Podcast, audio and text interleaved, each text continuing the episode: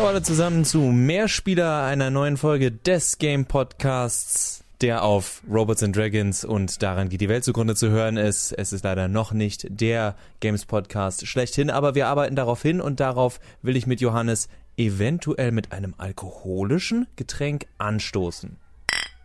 Und ich frage Johannes, ist das schon Politik, dass wir hier in unserem Podcast Alkohol eventuell trinken oder auch nicht? Ich halte es da ganz mit Skunke Nancy, die ja schon in den 90ern ins Mikro grölten, Everything is fucking political.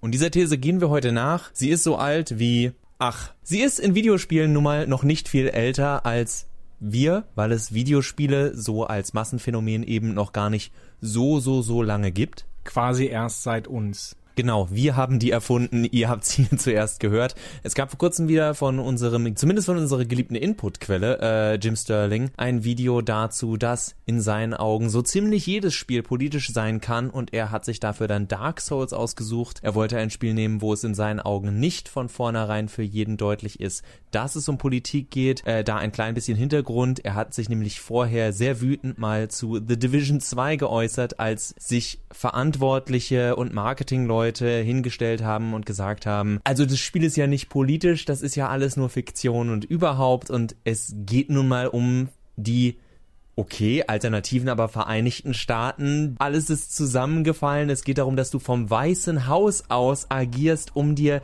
die Stadt und dein Land zurückzuholen. Und es geht nicht darum, dass da die Politik aus unserer Welt dargestellt wird, aber so eine Story ist in sich selbst politisch, weil sie ja die Politik in seiner eigenen Videospielwelt darstellen will. Vor allen Dingen äh, vor dem Hintergrund, dass relativ zeitgleich zu The Division 2 ja auch äh, Far Cry 5, 5, Far Cry 5 erschienen ist, das in den USA spielt und sich mit einer fundamentalistischen Sekte äh, befasst, das auch natürlich überhaupt nicht politisch war. Ja, beides Spiele von Ubisoft. Äh, also das ist schon an und für sich absurd, das zu behaupten. Und Jim Sterling hat in seinem Video dann quasi auch darüber referiert, was für ihn politisch ist an Dark Souls. Gleichzeitig aber auch eben dargestellt, dass es doch sehr abhängig davon ist, welches Politikverständnis man hat, ob man eben da eine Politik reinliest oder nicht. Ich glaube, Max und ich, wir haben beide ein ähnliches Verständnis von, von Politik, dass sobald Menschen sich auf irgendwas einigen, eine beliebige Zahl, ab drei Menschen versuchen sich auf irgendetwas zu einigen, ist es eigentlich schon irgendwie Politik. Denn Politik ist nicht die Institution Politik, sondern Politik ist eher zu begreifen als Prozess, als Aushandlungs-, als Kompromissprozess, der stattfindet. Und daher, Kinder, kommt der englische Spruch Three is a crowd. Und das Thema hat uns äh, eben, eben berührt, weil es heute auch immer mal wieder vorkommt, weil es auch zu Gamergate-Zeiten, ne, wir erinnern uns, das ist äh, August, das ist wieder Zeit, ein bisschen zurückzudenken an damals, 2014, als der ganze Scheiße-Sturm über uns hereinbrach und die Industrie etwas stinkender zurückließ. Nicht, dass sie vorher nicht schon gestunken hätte, aber da hatte man Gott sei Dank noch den Tupperwarendeckel drüber sozusagen. Ganz komische Metaphern, aber ist egal. Ja, wir erinnern uns zurück. Da hieß es ja auch, keep politics out of my video games. Heute wollen wir uns nochmal dem Ganzen widmen, vielleicht auch ein bisschen mit dem Gedanken, inwiefern kann ein Videospiel politisch sein, wenn doch nur eine Person es spielt. Nun, die Frage würde ich von meiner Seite ganz schnell beantworten mit, naja, du lebst ja auch alleine erstmal für dich in dem Land, in dem du lebst so wie du dein Videospiel für dich allein spielst, aber da spielen ja noch ganz viele andere Leute das Spiel, so wie ganz viele andere Leute ein Geschichtsbuch lesen oder ganz viele andere Leute die Nachrichten von heute aus deiner Stadt, deinem Land, deiner Region oder was auch immer hören. Es ist ja immer was unterschiedliches. Die, die Sache ist erstmal für dich da und klar, du kannst sie behandeln, wie du willst. Jim Sterling zum Beispiel geht am Ende auch, macht diese Kurve von, naja, Kunst ist Interpretation und kann ja am Ende auch jeder interpretieren, wie er will. Ich habe da halt meinen Standpunkt und ihr habt da halt euren und da werden wir drüber streiten. Das ist absolut in Ordnung in meinen Augen. Gleichzeitig finde ich es, also es ist richtig zu sagen, wie das Ganze auf mich wirkt. Darüber können wir diskutieren. Aber was die Sache ist, das finde ich gefährlich immer zu sagen, okay, darüber können wir auch reden, denn wenn ich The Division 2 spiele, dann habe ich The Division 2 gespielt. Dann kann ich nicht sagen, ja, ich habe Pokémon gespielt. Wenn du, sag, wenn du sagen willst, ich habe The Division 2 gespielt, denn das ist tatsächlich etwas, wo wir teilweise abstruserweise in meinen Augen schon nahe kommen, dass gesagt wird, nein, nein, nein, da haben wir nicht dasselbe Spiel gespielt. Doch, ihr habt es nur völlig anders aufgenommen, wahrgenommen und verarbeitet. Und das kann ich erstmal nicht ändern, aber zu sagen, ein Spiel, egal welches Spiel ihr nehmt, jedes Spiel, das eine Story hat, würde ich jetzt mal, also die ganz steile These ist, jedes Spiel, das tatsächlich eine Narrative hat, bei der mehr als drei Charaktere miteinander interagieren, kann man davon ausgehen, dass es eine Art Politik, eine Abhängigkeit dieser Charaktere gibt. Eine, ein Charakter, der mehr Kraft hat, also mehr äh, auch sozial gesehen, der weniger zu sagen hat, der versucht, dieser Situation zu entkommen. Das sind ganz klassische Geschichten, die wir auch erzählen können mit dem Mann oder der Frau, die den sozialen Aufstieg suchen oder den sozialen Abstieg zu fürchten haben. Das kann man alles nur erklären, wenn man von der Idee von Politik Jetzt, wenn wir halt griechisch und der Polis ausgehen von Menschen, die oder Lebewesen in Videospielen, die zusammenleben und miteinander auskommen müssen oder eben nicht wissen, wie sie miteinander auskommen können. Da würde ich nochmal drauf einsteigen. Wir haben ja eben gesagt, Politik ist, wenn schon zu dritt versucht wird, irgendwas auszuhandeln. Um das nochmal zu konkretisieren, bei Politik geht es auch immer äh, um Machtfrage. Macht ist dann begriffen als die Fähigkeit, seine Wünsche im Grunde genommen durchzusetzen so ein bisschen rekurrierend auf Max Weber, um jetzt mal kurz akademisch zu werden, auch wenn das natürlich die verkürzte Machtdefinition ist. Behalte das einfach im Hinterkopf. Politik ist der Kampf darum, quasi seine eigenen Interessen durchzusetzen. Das heißt natürlich auch Kompromisse einzugehen. Behalte das im Hinterkopf für das, was als nächstes kommt, nämlich, hast du ja auch gesagt, Spiele äh, erzählen eine Geschichte und machen etwas mit einem. Alles, was, was man in sich aufnimmt und was einen irgendwie beschäftigt, ist da relevant und dazu gehören Spiele und deswegen würde ich sagen, sind Spiele auch in gewisser Weise Kunst. Nicht, dass wir diese Debatte brauchen, aber zur Festlegung dessen, worüber wir halt reden und in welchem Rahmen wir uns bewegen. Also sind Videospiele machen etwas mit uns. Deswegen sind Videospiele Kunstprodukte, also ästhetische Produkte sozusagen, nicht nur nicht nur rein vom Anschauen her ästhetisch, aber ihr wisst, was ich meine. Als solches sind sie auch soziale Produkte. Sie sind Produkte aus einer bestimmten Gesellschaft heraus und nicht zuletzt sind Videospiele selber insofern politisch, als dass sie immer Teile eines Aushandlungsprozesses, eines Kompromissprozesses zwischen mehreren Personen sind, weil, weil wenige Videospiele heutzutage noch von einer oder einer kleinen Gruppe von Personen äh, hergestellt werden. Das heißt, das ist letztlich, wenn man so ein Politikverständnis hat, wie wir es hier gerade hergeleitet haben, das ist es, was, was Videospiele letztlich auch inhärent politisch macht, dass sie politische Konstrukte sind, weil Menschen ihre eigenen Ideen und Fantasien zur Diskussion gestellt haben und darüber abgestimmt wurde und diese verändert wurden und eben da dieser politische Prozess des Durchdrückens der eigenen Meinung oder Orientierung oder des eigenen Empfindens eben auch stattgefunden hat. Boah, das war schwierig, sorry.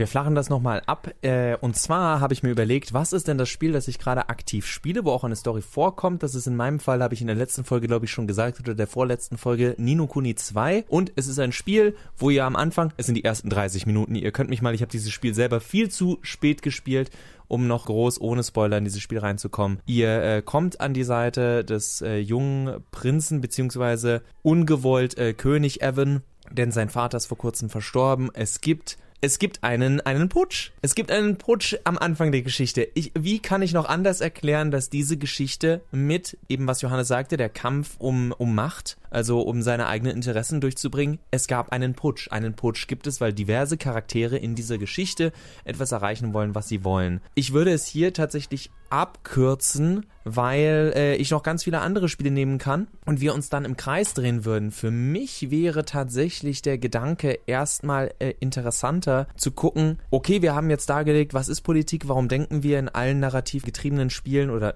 mit mehreren Charakteren, die miteinander auskommen müssen oder miteinander interagieren, ist Politik geradezu gegeben von der Sache her. Was ist das Problem, warum wir uns auf Twitter, Instagram und Facebook anschreien. Und das ist, dass wir die Politik in unserem normalen Alltagsleben auf die Politik in Videospielen übertragen sehen. Denn tatsächlich, wenn jemand sagt, ich will keine Politik in meinen Videospielen, ist das zum Beispiel jemand, dem gesagt wird, hey, äh, dass Frauen sich lieben ist okay. Und man sagt sich, ja, ich finde das aber nicht gut und warum müssen mir jetzt diese ganzen SJW-Spiele das reindrücken?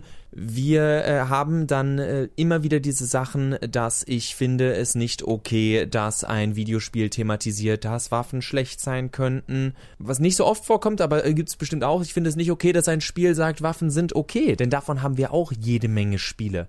Das ist ja eine Kritik aus dem politisch eher linken Lager, dass es ganz lange sehr unreflektiert diese Shooter gab, diese na an der Propaganda äh, Militärshooter, hurra, wir sind die Helden. Amerika sind immer die Helden. Das hat lange gedauert, dass einige der Shooter wenigstens so quasi Amerikaner oder westliche Mächte auch mal als die Bösen dargestellt haben oder dass Soldaten gemerkt haben, Schande, ich wurde hier auf eine Mission geschickt. Das war alles andere als richtig, dass ich hier losgeschickt wurde und losgeschickt hat mich mein eigenes Land, also das Land des Spielers. Es war nicht so, ah, die, die Russen sind die Bösen, die Chinesen sind die Bösen. Hauptsache, bloß nicht, wenn es ein Spiel aus Amerika war, die Amerikaner oder egal aus welchem Land es kam, bloß nicht wir sind die Bösen. Und ich denke, dass das eine sehr engstirnige Sicht von keine Politik in meinen Videospielen ist. Denn das heißt tatsächlich, was wir gesagt haben, wie man ein Spiel aufnimmt. Ich suche mir jetzt einfach aus, dass da irgendwas dargestellt wird, was mir nicht passt.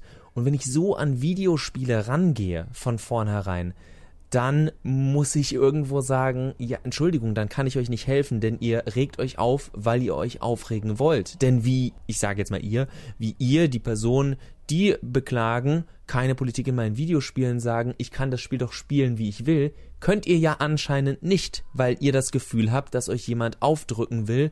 Nein, dieses Spiel will, dass ich will, dass Leute keine Waffen haben dürfen und, und dass Frauen miteinander rummachen dürfen. Und, und ich will das aber nicht und deswegen hat das auch nicht in diesem Spiel zu sein.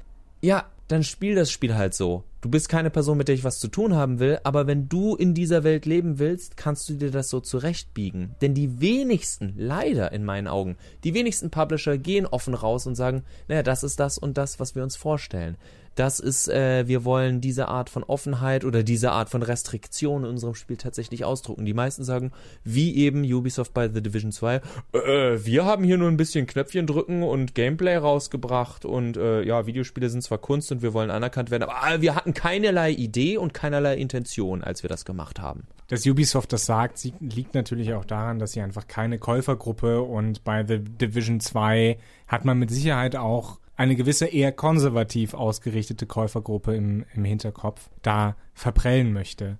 Was ich gerade als bei deinen Ausführungen, welche Idee mir gerade gekommen ist, ist, dass diese Reaktion, diese Abwehrreaktion von Lass Politik aus meinen Videospielen meistens dann erscheint oder sichtbar ist, wenn Videospiele bestimmte Machtverhältnisse, nochmal Politik, Macht, wenn Videospiele bestimmte Machtverhältnisse thematisieren und vielleicht sogar kritisieren. Wenn ich in meinem Videospiel zwei Frauen präsentiere, die sich lieben, die heiraten, die eine glückliche Beziehung führen. Ähm, oder zwei Männer, weil wir jetzt dauernd dasselbe Beispiel bringen. Ja, Verzeihung. Oder zwei Männer oder, weiß ich nicht, ein, eine Trans, ein Transmenschen, dann ist das gleichzeitig eine Herausforderung, der bisherigen Machtstrukturen, dass die heteronormative, heterosexuelle Ehe oder die heterosexuelle Beziehung eben im Vordergrund steht, dass das das Normale ist. Und plötzlich wird dieses Normale eben nicht mehr gezeigt, sondern durch eine Darstellung herausgefordert. Dann wird diese Darstellung plötzlich politisch. Und dann kommt natürlich, dann kommt dieses Statement, ja, lass doch diesen politischen Quatsch aus meinen Videospielen heraus, weil ich möchte ja nur einfach ein bisschen Eskapismus haben. So haben Videospiele eben auch die Möglichkeit, Macht in Frage zu stellen, Machtpositionen, Machtstrukturen in Frage zu stellen und sind dadurch nochmal überaus politisch. Was sie aber gleichzeitig halt auch interessant macht, dass sie dieses subversive Potenzial haben. Und das Problem mit diesem subversiven Potenzial ist aber, dass Videospiele nie kommuniziert haben, dass sie das besitzen, sondern es war immer nur, es ist für die Kinder, es ist Mario, es ist Sonic vielleicht, es ist ganz harmlos, es ist ein Kinderspielzeug sozusagen in Anführungsstrichen. Es tut keinem weh und es unterstützt im besten Fall sogar den Status quo. Wenn wir jetzt in einer Situation sind, wo Videospiele eben erwachsener in Anführungsstrichen werden sollen, müssen wir uns eben auch damit auseinandersetzen, dass Erwachsensein heißt, Machtstrukturen in Frage zu stellen, etwas, was wir jeden Tag erleben. Da sind wir bei einem Thema, wo ihr zwei Folgen zurückspringen könnt übrigens oder die letzten beiden Folgen auch nochmal hören könnt, falls ihr sie verpasst habt, weil wir da diese Themen auch angeschnitten haben und ich aktuellen Videospielen ja vorwerfe, dass sie sich so ein wenig im Teenageralter befinden, weil sie auf Teufel komm raus erwachsen sein wollen, aber nicht wirklich wissen, wie sie sich von diesen typischen Gameplay, hol deine Highscores und mach tolle Kombos und dergleichen verbinden willst mit einer erwachsen erzählten Story, wobei Erwachsene oftmals auch noch Gewalt ist. Aber das haben wir alle schon angesprochen in den vorigen Episoden. Ich würde jetzt nochmal zu dieser Idee von Politisches in Videospielen, was mir als Spieler scheinbar aufgedrückt wird oder nicht aufgedrückt.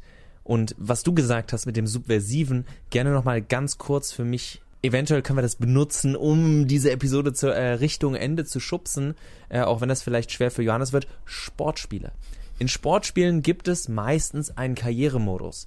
In diesen Karrieremodi, je nachdem, was du spielst, zum Beispiel ich spiele derzeit relativ viel, äh, wenn ich die Zeit dafür finde, äh, Baseball. Wenn du da Nachwuchsspieler suchst, werden die großteils US-amerikanisch sein, dann noch ein relativ hoher Prozentsatz mittelamerikanisch, und äh, ein, zwei ausgewählte südamerikanische Länder. Und Japan. Natürlich auch äh, ein überdurchschnittlicher, also im Vergleich zu Europäern. Europäer werdet ihr extrem selten finden. Und der Gedanke natürlich ist, naja, das sind so ungefähr die realistischen Zahlen, die wir haben. Und damit, allein mit diesem Realitätsanspruch, und da kann Johannes vielleicht gleich mit dem Spiel, das er akt äh, aktuell auch immer wieder spielt, äh, ich sag schon mal, äh, Kingdom Come Deliverance, da allein dadurch, dass ein Spiel zum Beispiel sagt, wir versuchen jetzt etwas Echtes nachzumachen, muss man sich wieder an gewisse politische Gegebenheiten fügen. Und politisch, und das ist mir wichtig, dass das klar ist, kann auch heißen, Gesellschaft ist auch politisch. Politisch heißt nicht immer, dass ein Gesetz erlassen werden muss als wie Johannes, denk nochmal zurück. Ich weiß, es hat gerade sowas von so einem blöden Fortbildungsseminar. Denk nochmal zurück an, was wir gesagt haben. Leute, die untereinander sich abstimmen, okay, okay, das und das sind die Gegebenheiten. Abmachungen sind auch in gewisser Weise politisch. Sie sind nicht als Gesetz festgehalten, aber der Akt der Abmachung, dass Freunde unter sich ausgemacht haben, wenn du mal kein Geld hast, kein Ding, ich geb dir, komme was wolle, einen mit aus, damit du da nicht sitzen musst und während wir alle unseren Spaß haben und du hast eine trockene Kehle. Können auch nicht alkoholische Getränke sein. Und so wie Sportspieler oftmals in ihren Karrieremodi versuchen, das Ganze dann realistisch abzubilden. Beim Fußball sind die Europäer und die Südamerikaner das Beste. Und wenn ihr neue Spieler scoutet, Nachwuchsspieler sind natürlich in diesen Ländern die Wahrscheinlichkeiten am größten. Das Schöne ist, man kann natürlich auch sagen, ich gehe die steinigere Route und suche in den Ländern, wo es ungewöhnlich ist, weil ich das cool finde. Ich zum Beispiel bin jemand, der bei FIFA dann immer nach Japanern sucht. Weil ich es kann und weil das Spiel einem sowieso nicht so viele Herausforderungen gibt, dass man sich nicht sagen kann, ich kann das selbst machen. Das ist das Schöne an Videospielen, dass man oftmals die beste Route umgehen kann und sein eigenes kleines Spiel daraus macht äh, und seine eigenen Restriktionen aufsetzt, was man will, wie man es will. Natürlich können die auch in Anführungszeichen für Leute, die wie ich eher ich hoffe, weltoffen gerichtet sind. Man kann sowas auch als ne negativ machen. In einem Spiel, das dir Freiheiten gibt, könnte ich zum Beispiel sagen, nee, also bei mir gibt's nichts Gleichgeschlechtliches. Sowas wird von mir als Spieler unterbunden.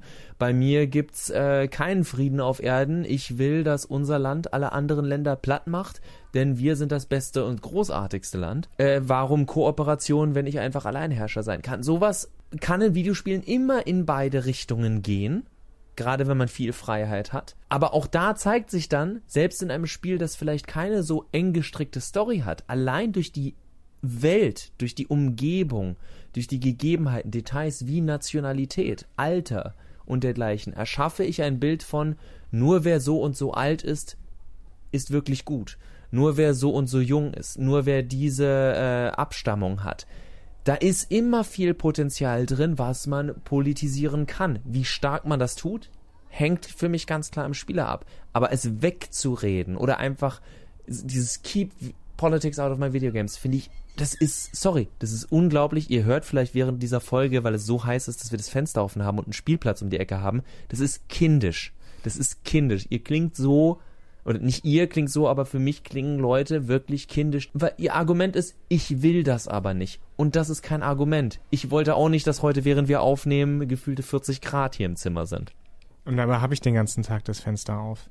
Also, um kurz zurückzukommen eben auf, auf das, was du gesagt hast und auch nochmal auf Kingdom Come Deliverance. Ähm, für mich ist dieses Spiel, äh, wer es nicht weiß, das ist ein Rollenspiel, das äh, versucht, eine bestimmte Gegend in Böhmen historisch korrekt Anfang des 15. Jahrhunderts, ich glaube 1403 ist das Jahr, in dem das spielt, äh, historisch korrekt darzustellen. Und dazu gehört eben auch, dass äh, Adlige das Sagen haben, Bauern nicht das Sagen haben, dass äh, Männer Waffen tragen und Frauen nicht und dass äh, alles irgendwie weiß ist, also äh, im Sinne von Hautfarben.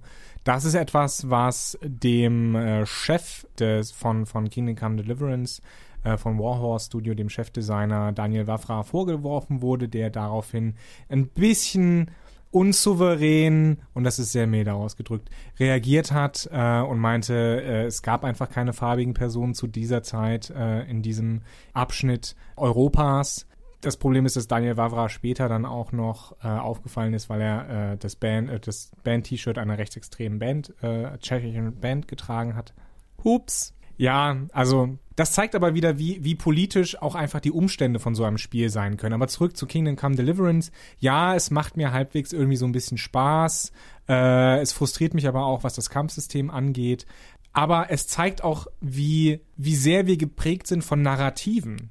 Wir haben das Narrativ, die Frau war im mittelalterlichen Böhmen, ich beschränke es jetzt mal auf diese, auf diese Gegend, in der es spielt, war halt nichts wert. Männer haben halt alles gemacht. Und es gibt Frauen, die irgendwie eine Rolle spielen, aber sie spielen keine große Rolle. Ja, das kann man so darstellen. Der Hate ist halt auch immer ein Mann, hat, ist, ist ein fester Charakter. Etwas, was wir ja eigentlich mögen, aber er ist halt immer noch nicht, meiner Meinung nach, Charakter genug, um wirklich fesselnd zu sein. Aber warum kann man dieses Narrativ dann eben nicht herausfordern, um, um die Geschichte interessant zu machen? Weil die Geschichte dreht sich letztlich nur darum, dass äh, dieser junge Mann halt Dinge erlebt vor dem Hintergrund einer äh, politischen, ähm, einem politischen Ränkespiel. Also ein König ist halt schwach und der andere, ein anderer möchte halt König werden statt des Königs. Ihr kennt den Scheiß. Da, da frage ich mich halt, wäre es nicht schöner gewesen, Charaktere zu nehmen, die eben diese Machtstrukturen, die ja auch dargestellt werden, in Frage stellen? Sie können ja auch dabei scheitern, aber so könnte man die Geschichte halt interessanter gestalten. Und genau das nehme ich jetzt auf, weil im Grunde, vielleicht sind da ein, zwei von euch, die sagen, ja, äh, das ist ja schön, dass Johannes sagt, das, das wäre ganz cool, aber äh, das müssen die von dem Spiel ja nicht so machen. Und da stimmen wir absolut zu. Da, das war jetzt natürlich, natürlich nur das, was Johannes sagt, hätte ich mal cool gefunden.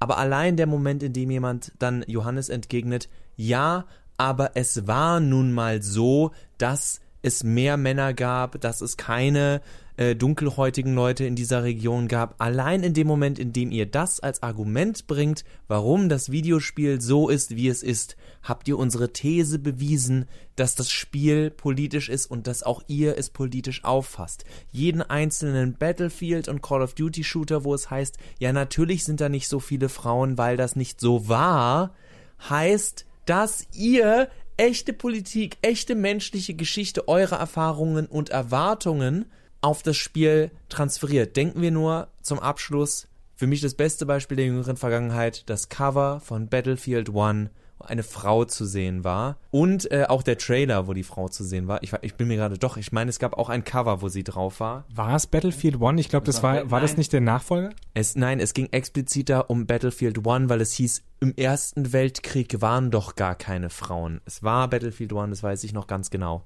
Und wahrscheinlich ist es jetzt falsch und äh, ihr werdet mich kreuzigen. Nee, ich bin mir wirklich sicher, dass es Battlefield One war. Und Challengers. Oh oh. Und da wird für mich dann einfach, da, da zerfällt dann alles von Leuten, die sich einreden wollen, dass da keine Politik drin ist. Nochmals, für mich, es ist kein Problem per se, dass Leute diese Spiele unterschiedlich auffassen und dass ich ein Spiel anders politisch rezipiere, beziehungsweise dass die Ideen in dem Spiel anders auf mich wirken als auf jemand mit anderen politischen Ideen, ist absolut in Ordnung. Aber einfach so zu tun, als wären sie nicht da, ist ein äußerst ungesundes Verhalten, das wir auch noch in ganz anderen Bereichen unseres Lebens beobachten können. Man nennt es in der Regel Verdrängen und das führt im Endeffekt nirgendwo hin. Ihr könnt, ihr könnt ein Spiel gerne spielen, aber wenn in dem Spiel nun mal diverse Dinge passieren und ihr euch mit anderen Menschen darüber austauschen wollt, dann müsst ihr damit leben, dass ihre Perspektiven und eventuell auch ihre gesellschaftlichen und damit auch politischen Erfahrungen für sie eine Rolle gespielt haben. Vielleicht habe ich das neueste JRPG nur spielen wollen, weil ich das Gameplay oder das Leveling-System cool fand oder den Zeichenstil oder die Story, aber vielleicht werde ich mich mit irgendjemandem austauschen, der sagt, aber was doch total großartig war, war diese Parallele, was die auf Machtkonstrukte innerhalb von Subkulturen dargestellt haben und ich sage, hä? Aber das macht's halt nicht falsch und damit kann ich nicht sagen, das war da nicht drin. Also unser, mein Plädoyer zumindest, aber ich spreche jetzt einmal für Johannes mit, ist ein Tick, und damit meine ich einen großen, großen, großen Tick, mehr Offenheit dafür, dass Spiele tatsächlich eine eigene Geschichte erzählen, damit eine eigene Politik haben. Das heißt nicht, dass sie sie verfolgen müssen, sie erzählen sie nur. Nur weil ein Spiel etwas erzählt, muss es nicht sagen, das ist das, wie du leben solltest, so und so ist die Welt. Ja, ich sag da jetzt auch nichts mehr zu, glaube ich, kann es nur noch schlimmer machen. Äh, deswegen, ich hoffe, es, es war mal, ich glaube, es war ein harter Tobak heute. Und äh, deswegen werden Max und ich uns jetzt auch weiter ähm, dieses vielleicht alkoholische Getränk hinter die Binde kippen. Grimme-Preis. Jedenfalls hoffen wir, dass ihr Spaß gehabt habt bei der Folge. Wenn ihr euch dazu inspiriert fühlt, uns etwas zu schreiben, dann macht das gerne. Wir sind auf Twitter unterwegs unter geht zugrunde, unter Max geht zugrunde. Max geht zugrunde, richtig. Und unter Maxwell Möbius. Schreibt uns gerne. Es wäre total nett, wenn ihr uns nicht beleidigt. Ja, aber äh, selbst dann können wir euch halt blocken. Das ist das Schöne. Macht, da haben wir es wieder. Und ansonsten hören wir uns äh, nächste Woche wieder. Ähm, ja.